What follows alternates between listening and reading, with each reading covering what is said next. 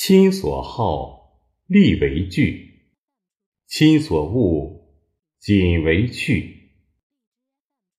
Try your best to get whatever pleases your parents. Keep it away from them, whatever your parents dislike. 知道亲人爱好什么，要智慧明辨，竭尽全力的把事情办好；他们厌恶什么，要小心谨慎的处理，坚决改正，杜绝远离。We should know what our family members like, and try our best to accomplish things with a wise and clear mind. We should carefully handle affairs they hate, and resolutely correct, put an end to, and stay away from those things. 亲，父母。 长辈、朋友、老师、领导、祖国以及大自然，好，喜爱之心和殷切希望。父母希望子女做一个正直善良的人，子女就要树立正确的人生观、价值观、世界观，关爱他人，服务社会，报效国家。老师希望学生成为品学兼优的栋梁之才，学生就要努力学习，用知识的力量建设祖国。领导希望员工勤奋上进，员工就要竭尽全力推动企业更好的发展。祖国希望公民爱国守法，公民就要遵纪守法，努力肩负起国家和民族的希望。大自然希望人与自然和谐相处，我们就要全力保护赖以生存的美好家园。Parents refer to parents, elders, friends, teachers, leaders, motherland, and nature. Like refers to their loving heart and ardent hope.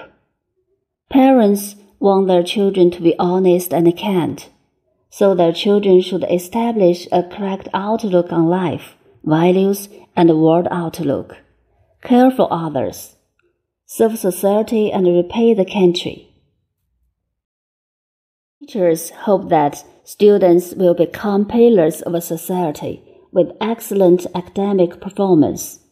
So students should study hard and build their motherland with power of knowledge. Leaders hope that employees will be diligent and motivated. So employees should make every effort to promote the better development of enterprises. The motherland hopes citizens to be patriotic and law abiding. So citizens should abide by the law and strive to shoulder the responsibility of the country and the nation. Nature hopes people to live in harmony with it. So we should do our best to protect our beautiful home where we live. 物，泛指负能量，不仅是物质上的，也包括行为习惯和精神上的，如沾染酗酒、吸烟、赌博等恶习，早恋、同居等行为，盲目跟随上级、同事和朋友。出入不良娱乐场所，这都是不对的。要学会敬而远之，洁身自好。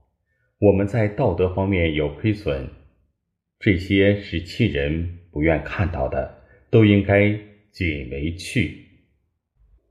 Hate generally refers to negative energy, which is not only material, but also behavioral and spiritual. It is wrong to get into habits such as drinking, smoking, gambling, puppy love, cohabitation, and blindly entertaining ourselves in unhealthy entertainment venues with superiors, colleagues, and friends. We should learn to stay at a respectful distance from them. Our family members hate our moral deficiency, so we should carefully get rid of everything they hate.